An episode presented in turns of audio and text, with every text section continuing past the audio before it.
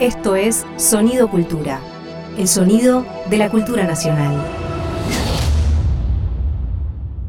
Ella está un poco despeinada. Eh, no. Él parece un poco desvelado.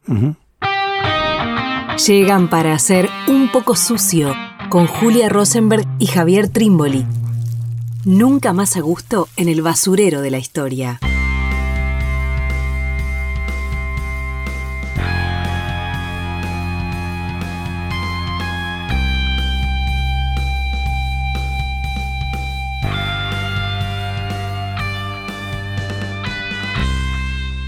Bienvenidos, bienvenidas a una nueva misión de Un poco sucio. ¿Cómo está Javier? Muy bien, Julia, ¿vos cómo andás? Bien, muy bien. Sí, Tampoco muy bien, pero bueno. Bueno. Sí, está bien. Vamos bien. Sí, tenemos un episodio extraño. A veces arriesgamos así como algunas cositas, ¿no? Innovamos. Primero porque vamos a hablar de algo que no es historia argentina, que suele ser como nuestro, nuestro métier.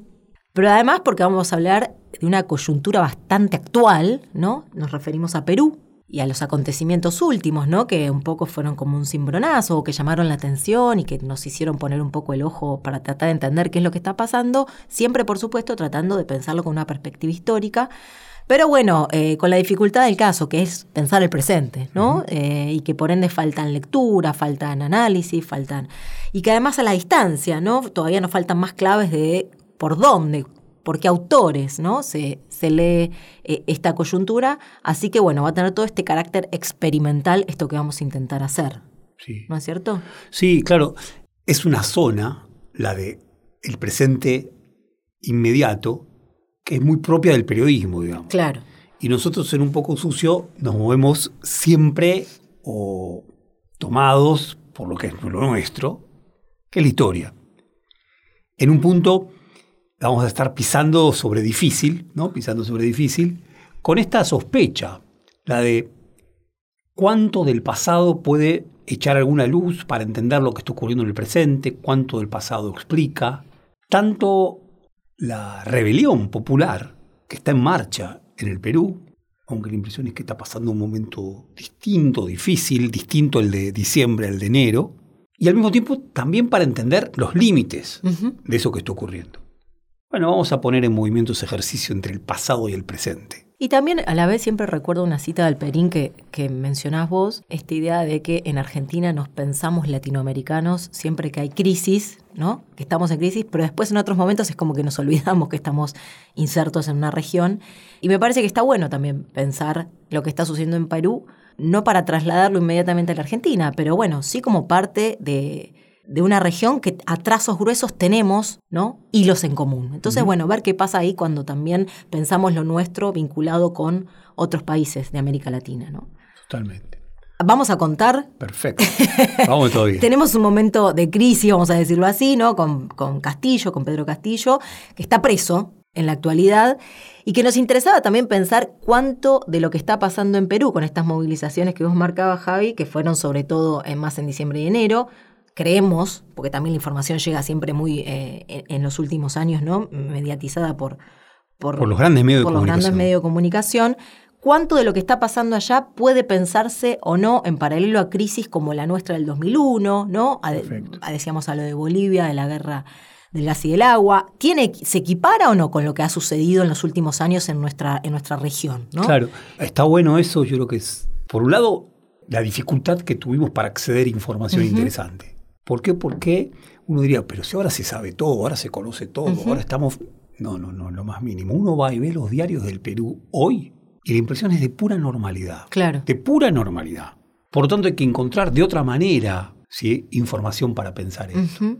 Entonces, de acuerdo con vos, esto trae como recuerdos del 2001 o de la guerra del agua y del gas para Bolivia. Sí, ¿por qué? Básicamente por un levantamiento de masas. Básicamente por un levantamiento de masas. Una crisis política. A la vez también, una de las consignas más coreadas en diciembre, en enero, fue que se vayan todos. Wow. Que se vayan todos. ¿Por qué? Porque hay un descontento popular, y después vamos a poner un signo de pregunta a propósito de lo popular, con lo que se llama y lo que se en Perú hoy se nombra, y se nombra de estos sectores que han entrado en, una, en la lisa de la lucha, por decirlo de alguna manera, se llama clase política. A veces se desliza, hemos leído en Perú algún casta política también, pero Wow. no desde la derecha, sino desde el campo de izquierda, nacional popular, etcétera, etcétera. Claro, y eso liga con el 2001.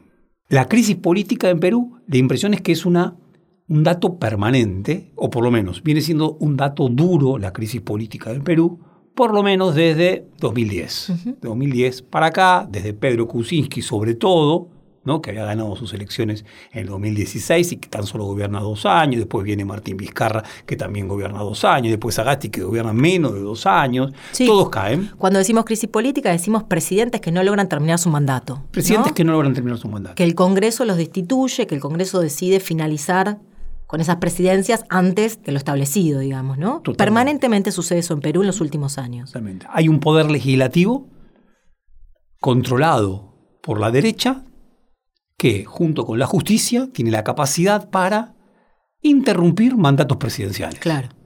Por supuesto, el último que se ha interrumpido es el de Pedro Castillo, con otras formas, bien, o con otros accidentes, pero que también se ha interrumpido. La novedad es el levantamiento de. Claro. Quiero decir, había ocurrido lo de Kuczynski, había ocurrido lo de Vizcarra, había ocurrido lo de Sagasti, siempre ligados a hechos de corrupción y nada había movido el termómetro de las clases populares.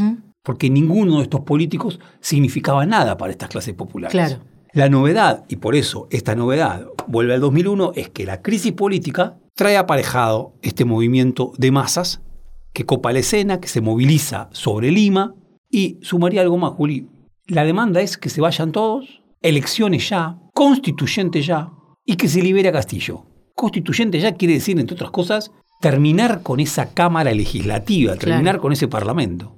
Sí, no, y, también lo que se repite 2001 y, y el caso de Bolivia también y acá es una represión muy fuerte estas movilizaciones, ¿no? En, en- muy poco tiempo se cuentan alrededor de 60 muertes, ¿no? También alrededor siempre del número de las muertes en Latinoamérica hay todo un tema, ¿no? No está claro bien cuántos muertos son, pero muchos en muy poco tiempo de la represión de esas movilizaciones.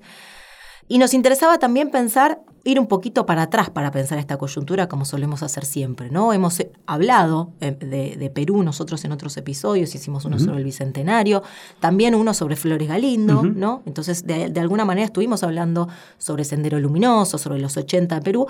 Nos gustaba la idea de volver a pensar los 80 y los 90 con la presencia tan importante de Fujimori, para tratar de entender este presente del Perú. ¿no? Da la sensación de que Perú, en este esfuerzo que estamos tratando de hacer de pensarlo dentro de lo que es América Latina, fue a contramano. ¿No? Como que lo que fueron las, las dictaduras del Cono Sur, los, lo- o los movimientos eh, nacionales y populares, por decirlo de alguna manera, rápida, no se dio de la misma manera. En algún punto como Brasil también, si se quiere, ¿no? Como que no tienen, no, no van con el trazo grueso de lo que sucede en América Latina, sino que más bien tiene, va por otro lado, ¿no? Hablábamos de una izquierda que, que- que tiene el Perú, que a veces se, se representó en, en- en movi- en movimientos más de, de lucha armada, ¿no? como, como fue lo de Sendero Luminoso, pero también una izquierda más institucional, ¿no? que fue Izquierda Unida. Y que en los 80 tiene un desenlace. Creo que el, el primer accionar de Sendero Luminoso es en el 80. Es el 80. Sí, ahí hay una, hay una rara situación, como vos decís, Juli, de, de- de Perú en América Latina. Esta cuestión de cierta excepcionalidad, ¿no? Eh, tenemos nosotros nuestra Revolución de Mayo, 1810, nuestra independencia, 1816, y uno podría decir, estas fechas son también en Chile, son también en Venezuela, son también en el, bueno, en algunas regiones del Alto Perú. Bien, ahora, Perú no tuvo revolución a comienzos del siglo XIX y sí tuvo su independencia recién en 1821. Ujú. O sea, con esa demora tan importante. A la vez, y este es otro dato fundamental, y para este historiador que nos interesa tanto, Flores Galindo, le interesa bastante poner el ojo ahí, ¿no? El trazo grueso, como vos decías, de los años 60, 70 en América Latina son las dictaduras del terrorismo de Estado. ¿no? En Brasil comienzan antes, 64, pero se extienden hasta mediados de los 80, Chile 73, ¿no? y uno puede poner las fechas y son esas, las fechas y son fechas tremendas. Perú no tuvo la experiencia de esas dictaduras. Claro. No la conoció. No conoció. Hubo un gobierno, que fue el gobierno de Velasco Alvarado, pero de muy, de finales de los 60, que fue un gobierno nacional, nacionalista, modernizador, Reforma agraria. Que promueve la reforma agraria, Claro. por lo tanto quedó desfasado. Lo que continúa ese gobierno es una suerte de, de- de- se defleca ese gobierno, pero en ese deflecamiento no da paso al terrorismo de Estado.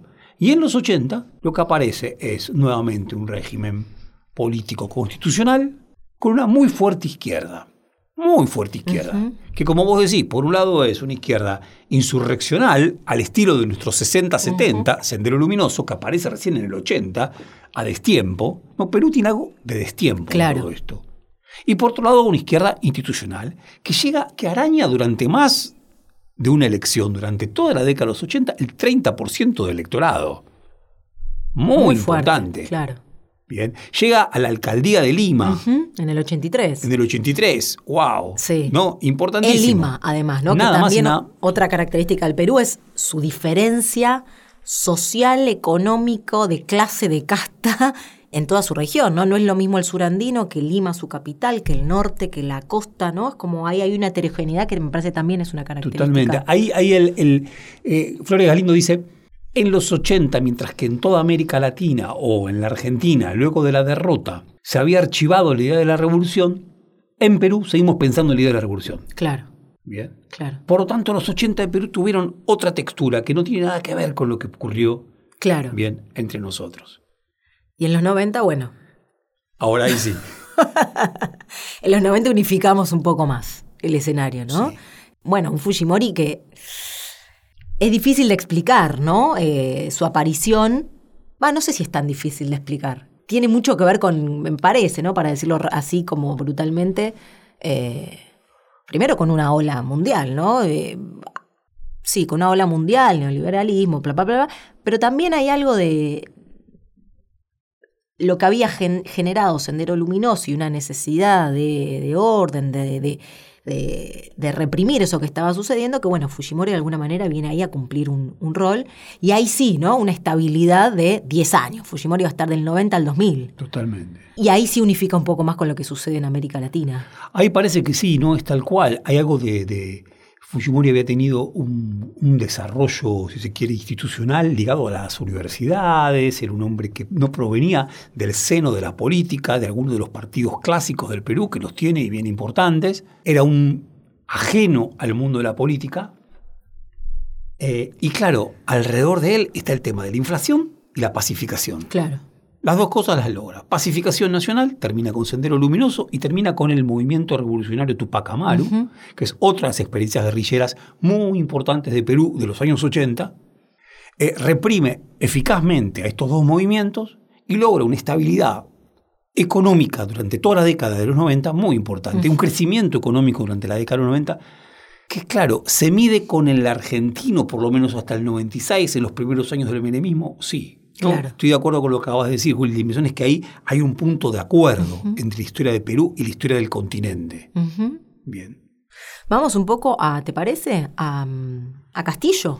Sí, dale, Nos dale. ahí. Claro, él asume, eh, la, la- combinación es, es buenísima, ¿no? El 28 de julio del 21, que es el día que se conmemoró el bicentenario de la independencia, y viene Castillo, la sensación, lo que se suele decir, ¿no? Por fin un presidente que se parece al pueblo peruano, ¿no? Que representa algo de eso.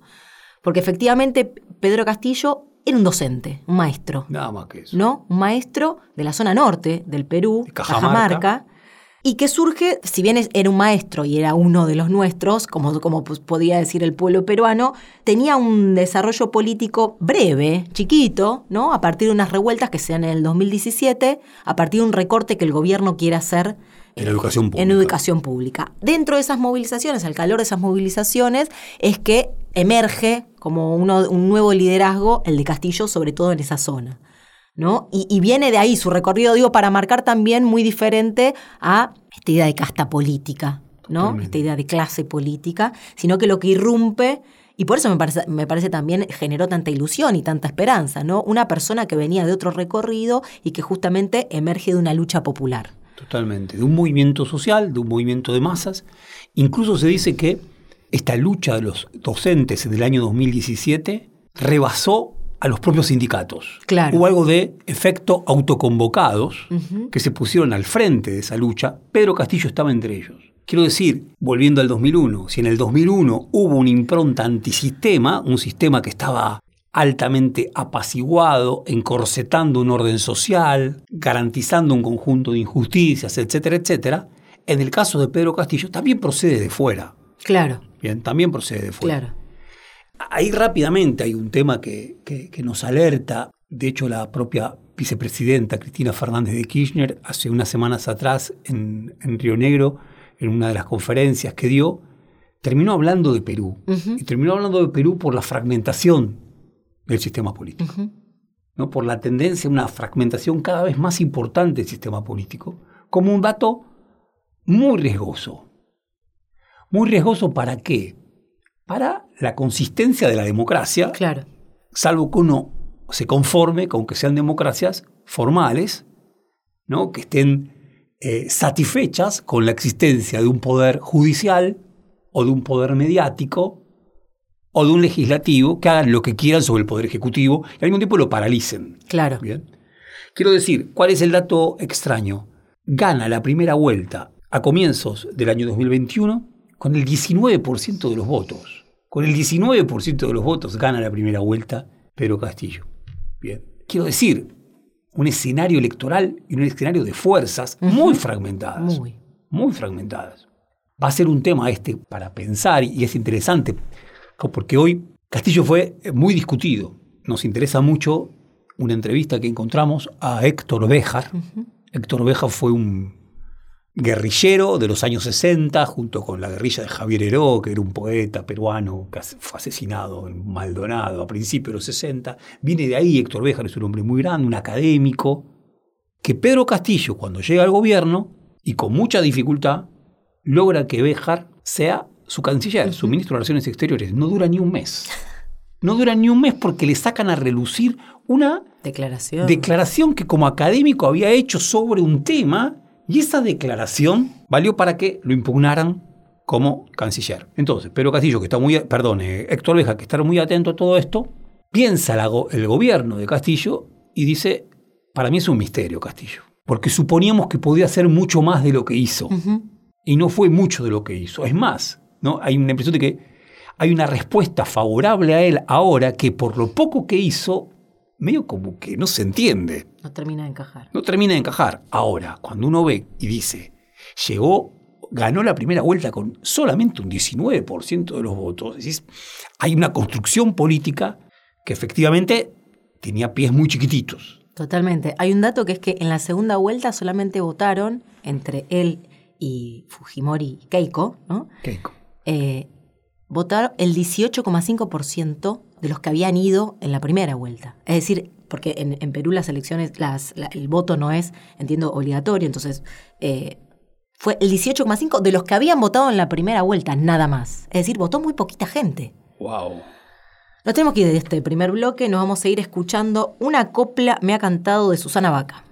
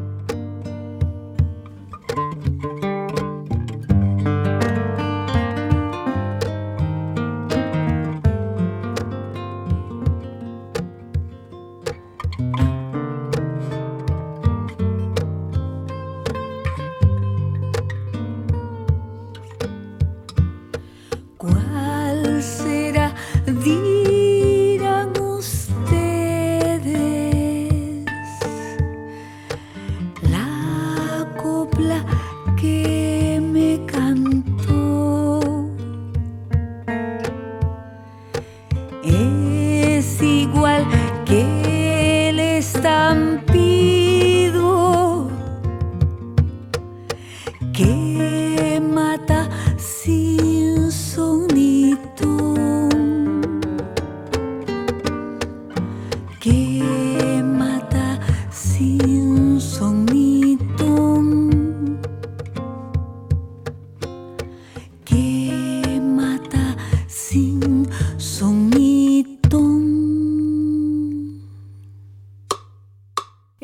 Tiempo, el espacio, la experiencia.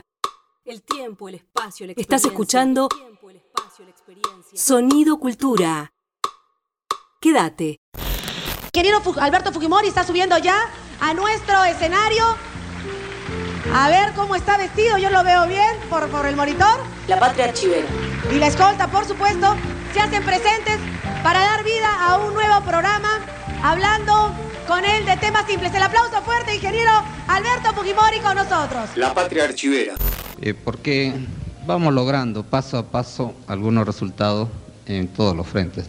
Es una doctrina de vida la que usted tiene, porque en algunos comentarios eh, que, que escucho en nuestro país y fuera decimos, oiga, pero su presidente siempre está calmado, normalmente no pierde los papeles. ¿Eso es doctrina de vida o es algo que se ha aprendido siendo presidente? Un poco creo que es el la personalidad, uno nace con eh, un tipo de sangre, vamos a decir.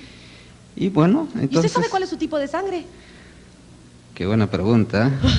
si me corriera algo, creo que hasta se pueden confundir. Creo que es eh, O positivo negativo. O, o positivo negativo.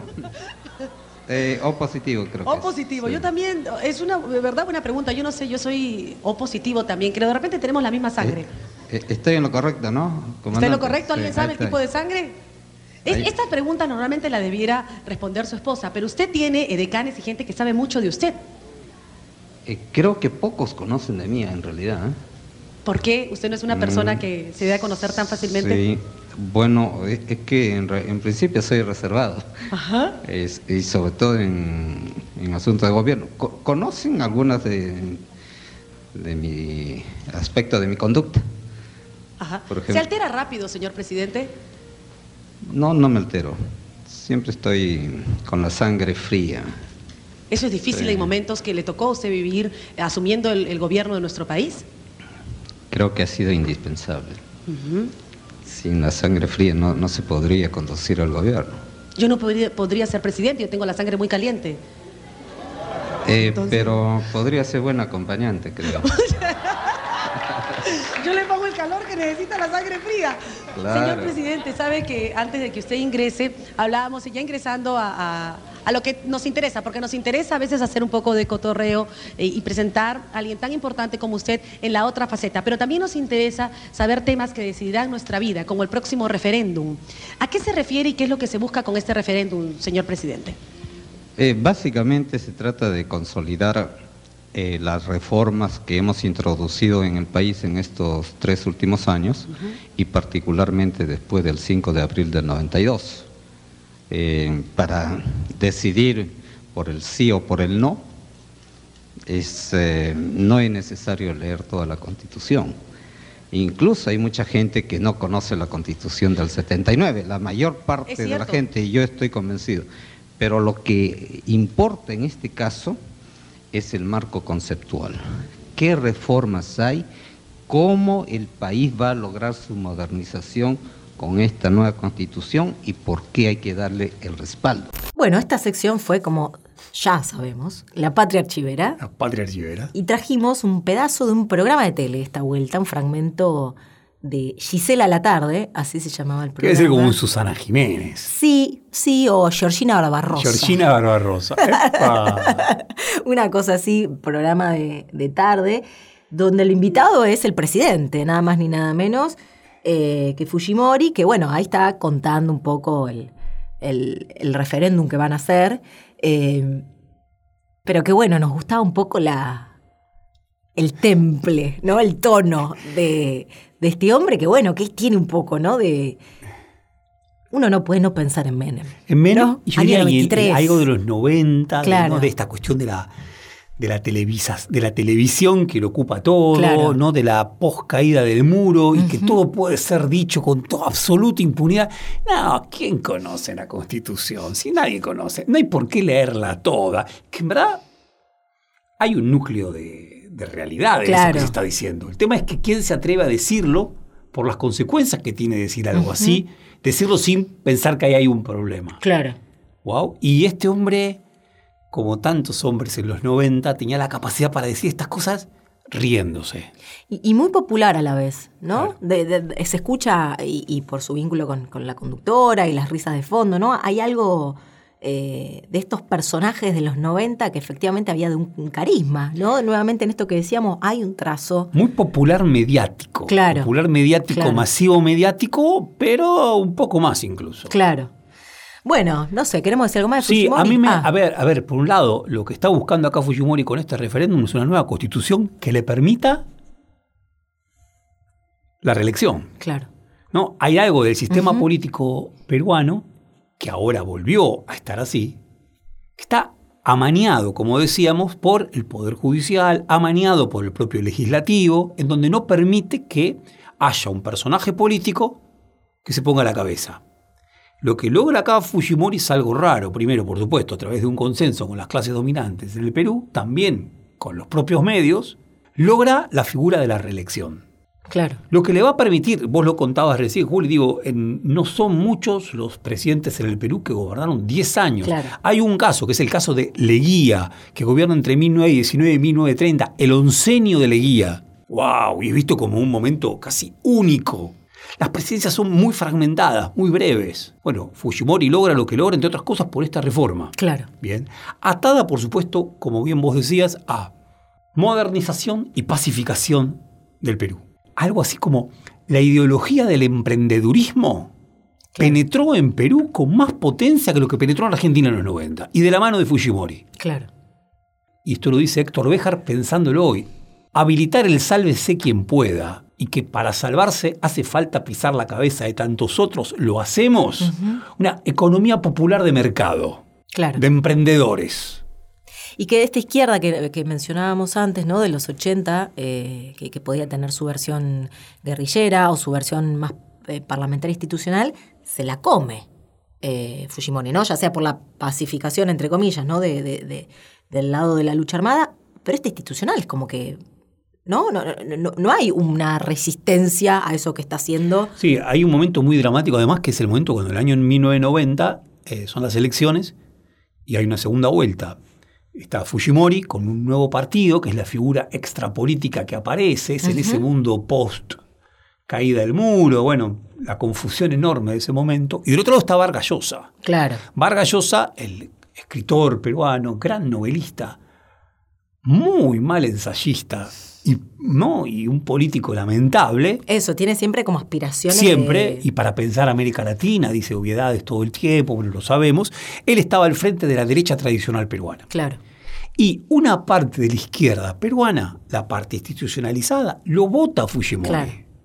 Porque ve en él una figura. Algo distinto. Caudillesca, distinta, que no se acopla a la vieja derecha que no viene con el lápiz rojo, como decía Angelos, que iba a venir en el 89, y gustaba mucho más la revolución productiva. Claro. Bien. Que, claro, para tantísimos no fue parte de, un voto decidido. Bien. Entonces, quiero decir, eso sin duda eh, sin duda es así. Así que bueno, nada, este episodio extraño, medio entre rocambolesco y, eh, sí, medio rocambolesco que hemos traído de nuestro archivo. Un poco sucio, tercera temporada. Seguimos en Un poco sucio, en este nuevo bloque sobre Perú, vamos a decirlo así, sobre Perú, presente y pasado, presente pasado y presente. Este es el más presente y pasado. Sí, total, total. Difícil. Difícil, hay que pensarlo mucho y decir verdad, es como que hay que hacer un esfuerzo para no caer en, y claro, hay entrevistas en tan solo volcarnos al presente. Claro. Nuestro esfuerzo es decir, darle densidad a esto que está ocurriendo en el presente es intentar entender este pasado del Perú. Claro. Me gustaba una idea para seguir pensando esta cuestión de la fragmentación política, que es un hecho contundente en el Perú. Fragmentación política y social. Vos anteriormente lo decías, hay muchos Perú. Claro. Muchos Perú. Una cosa es Puno, una cosa es Andahuaylas, estamos hablando del sur de Perú. Una cosa es Cusco, otra cosa muy distinta es Lima, la antigua ciudad de los reyes, ciudad imperial, como se la consideró durante los siglos de la colonia. Otra cosa es Cajamarca, u otra cosa es Tumbes, bien al norte, casi en la frontera con Ecuador. Hay realidades distintas y uno podría pensar, realidades regionales distintas. De hecho, por ejemplo, la movilización a favor de Pedro Castillo fundamentalmente se activó en el sur andino de Perú. Claro. Y desde el sur andino se volcó sobre Lima. Pero es desde el sur andino. En el norte también, pero si se quiere un poco más organizada, más tranquila, no con, eso, no con los desbordes que ocurrieron en el sur, que fueron brutalmente reprimidos. Mientras tanto, Lima parece vivir en una suerte de calmachicha ciudad que se siente cada tanto invadida, luego ocupada por las Fuerzas Armadas, brutales que tiene el Perú, pero sin interrupciones de su normalidad. Quiero decir, la impresión es que la caja de resonancia de la política en el Perú no está unificada. Claro. Eh, a mí me gusta cómo lo plantea Flores Galindo. Flores Galindo, en un libro de principios de los años 80 sobre Lima, dice algo así. Dice, en la Argentina, siglo XIX, estuvo el gaucho. En Venezuela estuvo el llanero. En Chile estuvo el roto. O en Bolivia el cholo. Que de alguna manera funcionaron como síntesis de las clases populares. ¿no? Decir clases populares en el siglo XIX en Argentina es decir gaucho. Claro. En el Perú nunca existió nada parecido. Porque en el Perú convivía el indio comunero, el indio trabajador de una hacienda, el negro, el negro esclavo, el negro liberto. El mestizo. Los mestizos y la cantidad de castas al interior. ¿no? Entre mestizo, el sambo, entre el mestizo y el indio. Cantidad de castas. Por lo tanto, una enorme dificultad para unificar bien a esas clases populares. Quiero decir, de vuelta, lo planteamos al comienzo, decíamos, estamos en un levantamiento de masas, pero ante un levantamiento de masas fundamentalmente del sur andino de Perú. Que además de por sí también tienen heterogeneidades hacia adentro, ¿no? Totalmente.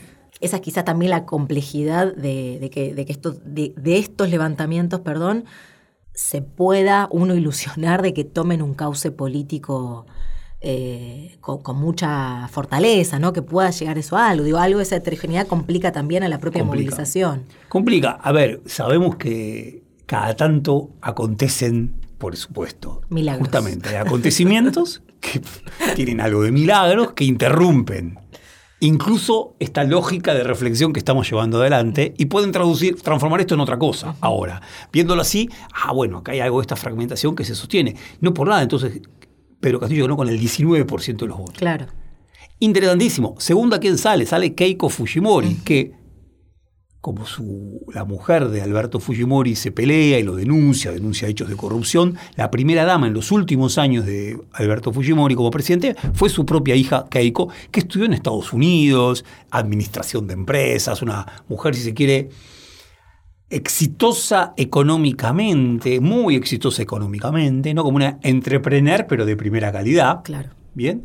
Ella sacó el segundo por ciento el 13,4 y en la segunda vuelta sacó 49,5% de los votos. Estaba leyendo que... Pero acumula derrotas, ¿no? Ya esta es su tercera. Su tercera derrota. Acumula derrotas en segunda vuelta porque la impresión es que el, recuerdo ¿no? de, de lo que fue el gobierno de Alberto Fujimori, bueno, por lo menos alcanzó para ese punto con que Pedro Castillo le gana en la segunda vuelta a Keiko Fujimori, pero muy poco. Muy poco. Muy, muy poco, muy, muy poco. Y raro, porque para la figura de Fujimori y la figura de Keiko también despiertan cierto contento en franjas populares. Claro. De este emprendedurismo popular urbano que en el Perú, fundamentalmente en Lima, eh, el triunfo de Keiko en Lima fue por muchísimo. O sea, en la segunda vuelta, Keiko a, Pedro Castillo le sacó un montón de votos, donde En Lima y en las grandes ciudades. Algo que no dijimos hasta ahora es la importante presencia de los Estados Unidos en la política peruana, ¿no? Digo, no por nada, el grupo de Lima, justamente, de los últimos años, bueno, tiene origen... Eh, el grupo de Lima que reúne a, aquellos países de la región que están más en diálogo con la embajada en línea, de línea política, nace en Perú justamente, ¿no? Eh, y, la presencia más larga data de los Estados Unidos también en, en el Perú.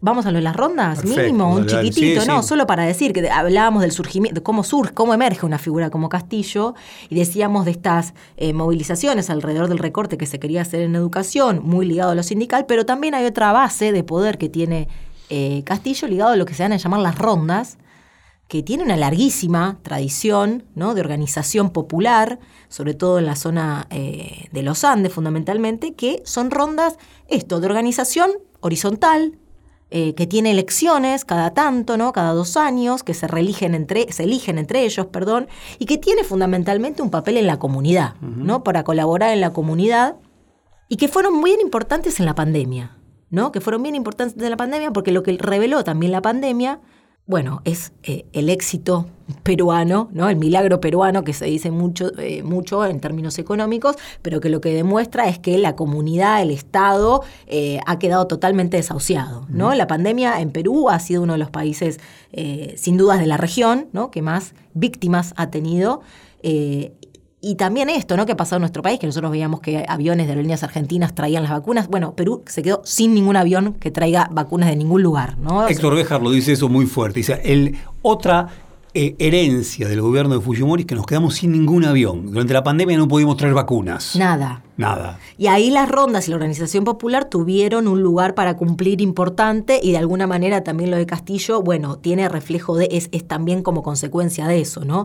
El Perú ha sufrido mucho la pandemia, también como una especie de eh, resabio de lo que fue eh, los 90, lo que fue este sentido común neoliberal que caló tan hondo, que permitió quizás extremar ¿no? Eh, un Estado realmente que abandona esos sectores rurales, a donde nunca había llegado demasiado tampoco, vamos a decir. ¿no? Esto de las rondas no por nada sobrevive, ¿no? hay cosas que sobreviven de un periodo incluso prehispánico.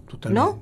Sí, sí, hay algo que es recontra. A ver, cuando uno piensa el regionalismo en el Perú, de inmediato piensa en la base material de ese tan acendrado regionalismo y esa fragmentación. Y la base material es que en el Perú se tardó muchísimo en implantar, va, en desarrollo ferroviario, en mm. desarrollo caminero. Quiero decir, todo eso que eh, en la Argentina el Estado fue construyendo desde 1880, sin duda, y dándole forma a un territorio nacional, en el caso de Perú, por su fragmentadísima en sí misma geografía, la zona de la costa, la zona de los Andes y la zona de la selva. O sea, son tres franjas y por supuesto con la enorme complejidad de, transitar y de producir un tráfico incluso comercial en la zona de los Andes, eso fomentó o fue, no, hizo sistema con una flaca implantación de un Estado nacional. Claro.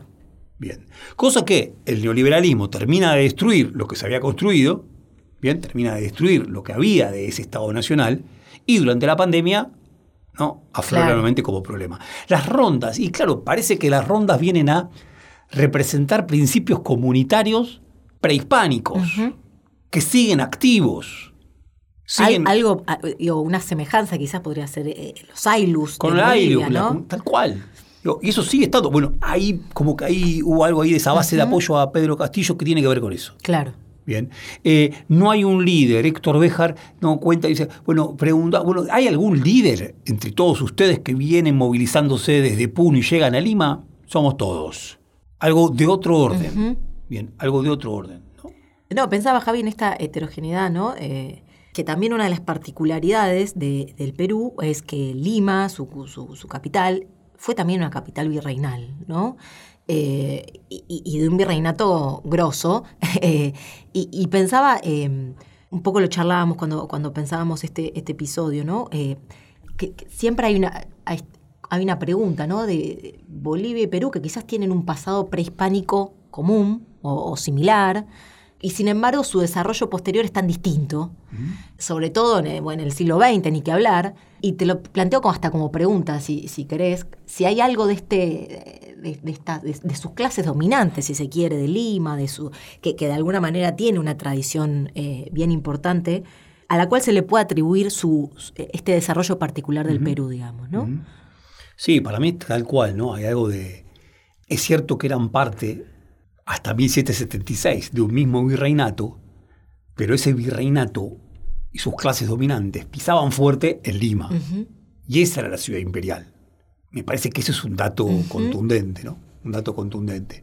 Eh, luego, pensar la particularidad que tuvo luego el siglo XX. Claro, digo, por ejemplo, decíamos el tema de la fragmentación.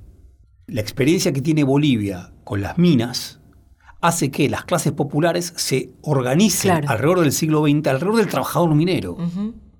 Muchos de esos trabajadores mineros, y no todos esos trabajadores mineros, eran, procedían de comunidades indígenas. Claro. Sin embargo, se unifican como trabajadores mineros. Hay una experiencia moderna capitalista que unifica. Claro. En el caso del Perú, que tuvo distintos ciclos económicos, el de las minas fue uno, pero nunca tan, nunca con la capacidad para homogeneizar el país, efectivamente eso siguió fragmentándose, ¿no? Y a la vez algo ahí que me gusta mucho cómo lo, presenta también, eh, en verdad me gusta presentarlo así, Hobson, Eric Hobson, que amaba América Latina y que viajaba mucho por América Latina, en un texto del 62 dice, si algún país parece estar cerca de la revolución, ese, país, ese país es Perú. Cuando uno lee a Flores Galindo, este historiador, busca un Inca, Identidad Utopía en los Andes, creo que lo dije bien, dice, claro, Perú siempre pareció que estuvo estar cerca de la revolución, pero no la tocó ni de cerca. O sea, pareció estar cerca, pero siempre se mantuvo alejada finalmente de la revolución. Lo único que se pareció en Perú a una revolución fue Tupac Amaru 1780. Lo único. Luego, en el ciclo revolucionario independentista de principios del siglo, dijimos, tuvo independencia y no tuvo revolución. Eh, luego eh, Flores Galindo se pone un poco más tenue y dice, en Bolivia, los mineros desfilaron ante, la, ante el Palacio del Quemado como clase política que empezaba a hegemonizar un bloque histórico. Sumamos nosotros, sin duda, en México, eh, Emiliano Zapata y Pancho Villa se sacan fotos en el Palacio Nacional rodeados de campesinos guerrilleros. Claro. Eso nunca pasó en Perú, jamás. Las clases dominantes tuvieron la capacidad para producir un cinturón de seguridad sobre ellas. Claro. Para impedir que esto ocurra, muchas veces adelantándose a procesos de protesta. Por ejemplo, el caso de Velasco Alvarado, hablábamos de él. Este dictador, claro, hace una reforma agraria desde arriba, hace una reforma agraria controlada, con la inteligencia de la clase dominante peruana que resigna su poder en el campo en pos de mantener otros de sus puntos económicos nodales. Claro. Básicamente eso, la finanza, ni qué decirlo, no se toca. Resignan acá, sin embargo eso no se toca. Quiero decir, acá hay una marca, lo mismo podríamos decir, y eso es parte de lo que vos planteabas anteriormente, la experiencia del estado de bienestar en Perú. Si en toda América Latina fue frágil, y uno puede pensar, en la Argentina fue donde más se sostuvo, porque estuvo plenamente ligada a la experiencia política del peronismo, en el Perú fue frágil la experiencia del estado de bienestar y a la vez no estuvo ligado a ningún proceso político de masas. Ningún proceso. No, ah, hubo un presidente que fue un presidente también modernizador, pero recontra autoritario, bien, un dictador con todas y que no quería saber nada de masas que lo vivaran. Manuel Odría, sí, Manuel Odría gobierna ocho años y claro, lleva adelante algunas de las políticas del estado de bienestar, levemente, tibiamente, pero sin activación de masas. Claro. ¿No? Bueno, particularidades de la historia del Perú. Sí, claro, no, y pensaba también en esto que, dice en esta entrevista tan buena Béjar, eh, de sus clases dominantes nuevamente, ¿no? Sobre todo urbanas, sobre todo de Lima, cuánto no habrá habido contra Castillo, no solamente una cuestión, aunque no deja de ser ideológica, ¿no? Pero quiero decir programática, eh, sino también de racismo, ¿no? Eh, entre Lima y el interior de Perú, como conflicto, conflictividad, que no es solamente de clase, que hay algo de casta, ¿no? Que en el Perú me parece que están como son cuestiones que están completamente atravesadas. Totalmente. En el presente, ¿no? No, no es algo del siglo XVI, sino que se continúa en el presente, claro. Tal cual. Los nombres que llegaron a las presidencias, los apellidos, son todos de alta clase. Claro. Bueno. Cuánto la virulencia ¿no? que, tuvo, que hubo contra Castillo no viene también de ahí. Totalmente, ese racismo, perfecto. Bueno, no sé cuánto tenemos, pero yo tengo ganas de hacer minutitos. algo. Tengo unos minutitos. Eh, queremos traer luz desde atrás, desde el pasado. Rarísimo haber hablado de Perú y no haberlo mencionado a José Carlos Mariatti. sí lo mencionamos mucho a Flores Galindo, a Héctor Béjar, otro intelectual importantísimo, pero no a José Carlos Mariátegui. Ya hablamos de él, quizás algún día le dediquemos un programa. ¿Por qué? Porque fue el intento más, el suyo, el intento más interesante de producir un marxismo nacional popular, un marxismo latinoamericano. Pero mi idea hoy era traer una poesía de César Vallejos. Una gran poesía de César Vallejo. César Vallejo era amigo de Mariátegui, contemporáneo de, de. César Vallejo transforma la lengua castellana en forma vanguardista a partir de su libro Los Heraldos Negros, 1919, si no me equivoco, luego con Trilce. A Mariátegui le interesaba muchísimo la poesía de Vallejos, que va a morir en Europa en 1938, joven también como Mariátegui. Y en, un libro de poemas que se llama Poemas Humanos, tiene este poema que se llama Los Desgraciados. Ya va a venir el día, da cuerda a tu brazo, búscate debajo del colchón, vuelve a pararte en tu cabeza para andar derecho. Ya va, a venir ya va a venir el día, ponte el saco. Ya va a venir el día, ten fuerte en la mano a tu intestino grande, reflexiona antes de meditar, pues es horrible cuando le cae a uno la desgracia y se le cae a uno a fondo el diente. Necesitas comer, pero, me digo, no tengas penas, que no es de pobres la pena, el sollozar junto a su tumba. Remiéndate, recuerda, confía en tu hilo blanco, fuma, pasa lista tu cadena y guárdala detrás de tu retrato. Ya va a venir el día, ponte el alma. Ya va a venir el día. Pasan, han abierto en el hotel un ojo, azotándolo, dándole con un espejo tuyo. ¿Tiemblas? Es el estado remoto de la frente y la nación reciente del estómago. Roncan aún. ¿Qué universo se lleva este ronquido? ¿Cómo quedan tus poros enjuiciándolo? ¿Con cuántos doces hay? Estás tan solo. Ya va a venir el día ponte el sueño. Ya va a venir el día, repito, por el órgano oral de tu silencio, y urge tomar la izquierda con el hambre y tomar la derecha con la sed, de todos modos. Abstente de ser pobre con los ricos, atiza tu frío, porque en él se integra mi calor, amada víctima. Ya va a venir el día, ponte el cuerpo. Ya va a venir el día. La mañana, la mar, el meteoro van en pos de tu cansancio con banderas y por tu orgullo clásico las hienas cuentan sus pasos al compás del asno. La panadera piensa en ti, el carnicero piensa en ti, palpando el hacha en que están presos el acero y el hierro y el metal. Jamás olvides que durante la misa no hay amigos. Ya va a venir el día, ponte el sol. Ya viene el día, dobla el aliento, triplica tu bondad rencorosa y da codos al miedo, nexo y énfasis, pues tú, como se observa entre, en tu entrepierna, y siendo el malo, hay inmortal, has soñado esta noche que vivías de nada y morías de todo. Hemos llegado al final. Esa. Hermoso. Sí, me encanta esto de que esté todo rimado con ese día que va a venir. Claro. ¿No? Era un revolucionario, César Vallejo. En su escritura también, uno lo lee a César Vallejo y hay algo de Jorge, de, Juan Helmont, perdón, que aparece. Claro. Hay algo de cierto coloquialismo y cierta capacidad para nombrar el cuerpo y al mismo tiempo cierta esperanza. muy, interesante. Muy de no por nada Flores Galindo le da tanta importancia a la palabra utopía, ¿no? Sí. Eh, como, como algo que en el Perú está. Totalmente. Bueno, ahora sí hemos llegado al final eh, de, este, de este nuevo episodio. Queríamos agradecer a Karina Arellano, Lucía de Llenaro, a Cristian del Judice y a Plaza Espejo, que el otro día no pude decir eh, su apellido, lo, había olvidado. Agradecerles, son parte fundamental, el corazón de Sonido Cultura, así que sin ellos esto no, no, sería posible. Nos vemos la próxima, Javier. Un abrazo grande, Juli. Nos que vemos. Que vaya bien.